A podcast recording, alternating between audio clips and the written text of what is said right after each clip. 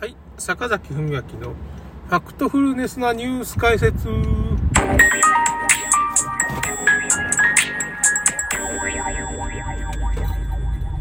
い、ジブリの話の続きです。まあだからジブリの後継者、まあなんか経営陣とかまあ社外取締役でやっぱ安野さんとか入るんじゃないかなっていう、がっつり入りたくないと思うんですよね。やっぱ宮崎五郎がいて、みたいな感じになるんでしょうかね。まあ、クリだけどクリエイティブの温度を取ってくれるような人が欲しいんでしょうね。鈴木敏夫としてはね、まあ、五郎じゃちょっと頼りないみたいな感じで、ね、安野さんね、今、シン・ウルトラマンっていうね、映画を作ってて、あのー企画脚本をやってますわね。だから企画脚本をやって、まあ、監督は樋口真嗣さんっていう、まあ、とまあ、特撮とかのね、にこう精通してる人なんですけどね。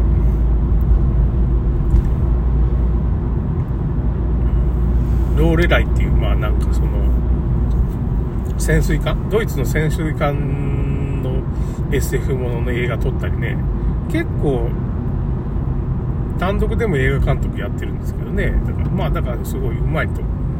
シン・ゴジラでは特技監督だったかな。なんとなくね、企画脚本だけやって、それがを書いて、監督は樋口さんに任せてるから、なんかひょっとしたらナウシカ2のね、監督とか本当はやりたいみたいなこと言ってたんですよ。昔ね。あの、クシャナ、クシャナ殿下っていうのが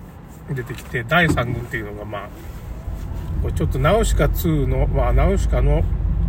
あの、映画の後の話ですね。映画もちょっとね、改変されてるんですけど、まあ、映画の後の話に、まあ、トルメキアっていうのが、努力っていう、まあ、その、ちょっと宗教国家みたいなの戦うんですよね、その後ね。で、努力は何ていうのかね、あの、そういうオウムとかそういうのを暴走させたりして、トルメキアをその、なんていうか、そそれを使って毒とかそういうので、トルメキアを滅ぼすっていう、まあ、兵器みたいなことに使っちゃうわけですよ。だからその辺の話の流れが、まあ、あの、ナウシカの映画のラストに繋がっていくんですけど、ああいう風なことを、まあ、努力っていうとこの宗教国家がなんか変なことしだすわけですよ。で、トルメキアが攻められるんで、まあ、これはまずいってことで、まあ、努力をトルメキアも、まあ、戦わんといかんっていうことになって、戦争が始まるわけで、努力とね、トルメキアの。それで第3軍っていうのを、まあ、がクシャナの、まあ、その自分の持ってる兵隊だったんですけど、どういう事情なんかなあれなんか、お、まあ、兄貴の軍隊にちょっと編入されて、本当はその騎馬兵がすごい高速の、新速の騎馬兵がね、相手を攻撃するっていうのが、まあ、第3軍の真骨頂なのに、拠点防御って守備なんか一番苦手な守備をやらされるんですよ。そういう兵種じゃないっていうかね、騎馬兵をなんか知らんけど、その、拠点を防御させてるっていう。まあ、全然それじゃ力が発揮できんっていうかね。防御じゃなしに、まあ、攻撃に使ってこそ、まあ、クシャナの第3軍っていうのを活躍するんですけど、で、そういう風な状態になってて、まあ、兄貴がクシャナの第3軍を、まあ、目障りだからっていうのを、まあ、潰してるみたいな、逆に努力にね、敵に、と、の最前線に送り込んで、なんか潰してるような感じのストーリーになるわけですよ。あの後に。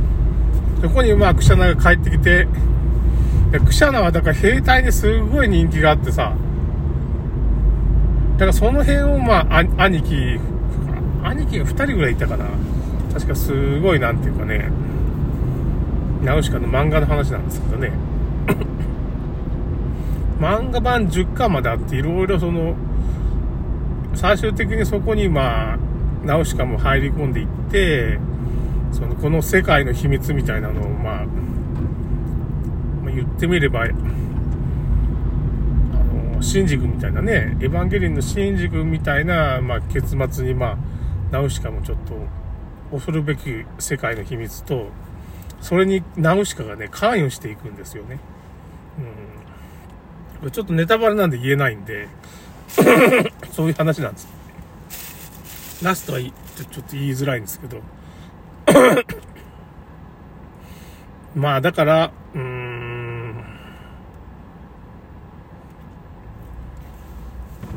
そうですね、そこ、そういう風な、あの、クシャーナがすごい戦うところを、まあ、庵野さんは映画に撮りたいみたいなって言って、だからナウシカ2やらせてくれみたいな話。まあ僕もね、昔小説家になるための戦略ノートに、まあちょっとそういう話を書いたんですよね。うん。ナウシカ2。自分の後継者に庵野さんがなるんじゃないですかっていうのは、だいぶ前からそう噂されてることで、まあ、あったわけです。だからその辺の延長線上でそういうことあるんじゃないかっていうふうに言われてですけど、まあちょっと無理なんか、なかなか、だけど宮崎駿頼まれたらね、もし頼まれたら、うーんって言って、あの、風立ちぬでね、声優頼まれたりしてるじゃないああんのがね。あれもなんとなくなんか振りみたいな感じもせんでもないですよね。ジブリちょっと、ちょっとあんの来てくれみたいな、ひょっとしてあるんじゃないか。わからんけど。あんのだったらな、なんていうかね、まあその、結局僕も小説にも、あの小説になるための戦略ノートにも書いたんですけど、まあ、クリエイターの人生論みたいな感じなんですけど、結局宮崎駿監督っていうのは、まあ、ラピュタ、トトロ、ナウシカ、あの、最初の3作、まあ、カリオストロの城もある、ありますけどね、あの辺でね、あの、最初の3作書いたあたりで、もうなんかね、やりたいことはもうやり尽くしてるんですよ。でもそういう感じらしいんです。あの3つの作品を作ったことがもうなんか楽しかったっていうかね、まあ、トトロでさえちょっとどうなんかっていう、もうナウシカと、なんつうかね、ラピュタで結局、ほぼやり尽くしてるっていうか、ゲド戦記っていうのがまあ本当にやりたかったんですけど、まあ息子に取られましたけど、ゲド戦記みたいなのがまあああいう作品作りたくて、まあ、結局ラピュタだとか、まあ、ナウシカが生まれてるわけですよ。ああいう作品。トトトロもまあ、その、実はちょっと、ナウシカと関係あるっていう話もあるし、トトロもちょっと関係あるんですけど、だからその辺ですね。